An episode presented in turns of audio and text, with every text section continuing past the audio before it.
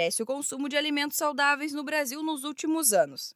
A informação é do estudo da agência de pesquisa Euromonitor, que aponta o país como o quarto maior mercado fit do mundo. De olho na saúde, as pessoas estão cuidando mais da alimentação. Os fast foods saem de cena e dão espaço para frutas, lanchinhos leves e tudo aquilo que ajuda a manter o corpo e a saúde em dia. Mas aqui surge um problema. Nem sempre a rotina tribulada permite uma atenção adequada aos alimentos. Percebendo essa demanda, muitas empresas estão criando produtos para esse público.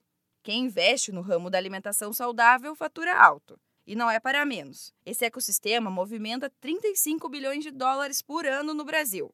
A consultora do Sebrae São Paulo, Simone Radu, explica que o primeiro passo para entrar nesse mercado é definir quem será o público-alvo você quer atingir a massa, só que você não retém. Ele acha que é caro, ele detesta o sabor, ele só está numa onda de regime no momento que ele precisa por alguma prescrição médica. Então ele vai pela necessidade. Esse é o perfil 1. Para a sustentabilidade de uma microempresa, ele é perigoso, porque a todo momento o esforço que você tem que ter em marketing para colocar para dentro, ele sempre te custa, a ponto que o segundo cliente, que é esse cliente, ele, é, ele tem uma consciência melhor, ele tem um consumo mais regulado e mais frequente, muito melhor. Ele faz com que você consiga ter um planejamento pensando na saudabilidade. Esse público é um público foco, é um público raiz. Esse público é bom para você trabalhar. Então, mais do que produzir snacks saudáveis, o que a sua empresa entende de snacks saudáveis? O que você vai querer vender?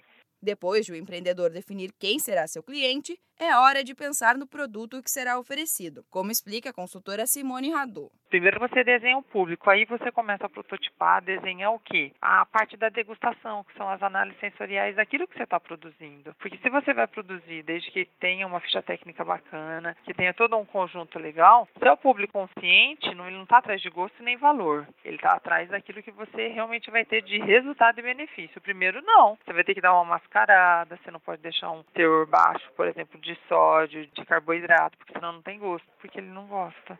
Se você tem uma ideia de empresa e precisa de ajuda para colocar o projeto em prática, acesse sebraecanvas.com. O Sebrae Canvas é uma ferramenta desenvolvida pelo Sebrae para te ajudar a criar e validar modelos de negócios. Da Padrinho Conteúdo para a agência Sebrae de Notícias, Giovana Dornelles.